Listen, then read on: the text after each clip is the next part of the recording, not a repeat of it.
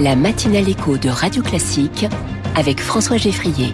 C'est l'heure de retrouver Quentin Périnel pour sa chronique Au travail. Bonjour Quentin. Bonjour François. Journaliste au Figaro, vous posez euh, une vraie question aujourd'hui. Et eh oui, comment évoluer euh, au travail, cher François, dans l'entreprise lorsque l'on ne souhaite pas manager Une vraie question euh, qu'il faut se poser à une époque où dans une grande majorité des cas, l'accès au management, voire au top management, est la façon la plus courante de prendre du galon. Manager, c'est être plus important, se sentir plus important pour soi, pour son entreprise. Manager, c'est ainsi que l'on progresse dans une carrière généralement avec une équipe qui grossit de plus en plus si tout va bien.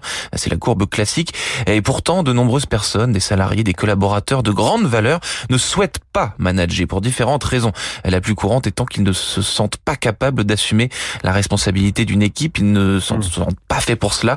Comment faire progresser cette catégorie de salariés sans les forcer à encadrer. Bah, je vous retourne la question, Quentin. Bah, dans ce cas, je vais vous donner une bonne nouvelle, François. C'est possible, de différentes manières. Et en réalité, c'est même plus que souhaitable, alors, car je l'ai dit, certains euh, de ces collaborateurs sont d'une grande valeur, sont très compétents, et il serait donc dommage pour leur employeur de les laisser quitter le navire, voire de les pousser vers la sortie pour la seule et unique raison qu'ils ne souhaitent pas s'adonner aux joies du management. Une prise de conscience existe dans les entreprises, et c'est tant mieux, observe ainsi Emmanuel Stanislas, fondateur du cabinet de recrutement Clémentine.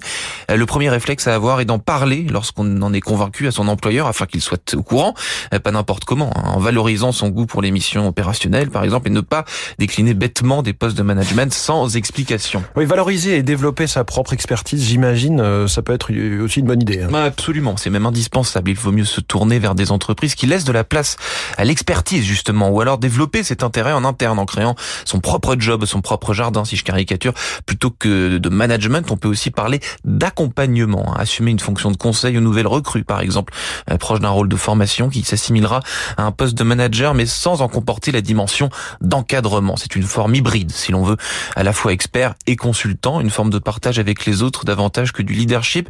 C'est d'ailleurs le sens de l'histoire, un directeur commercial qui gère aussi certains clients, un DRH qui formalise et négocie directement certains contrats, un directeur technique qui se penche sur un problème spécifique.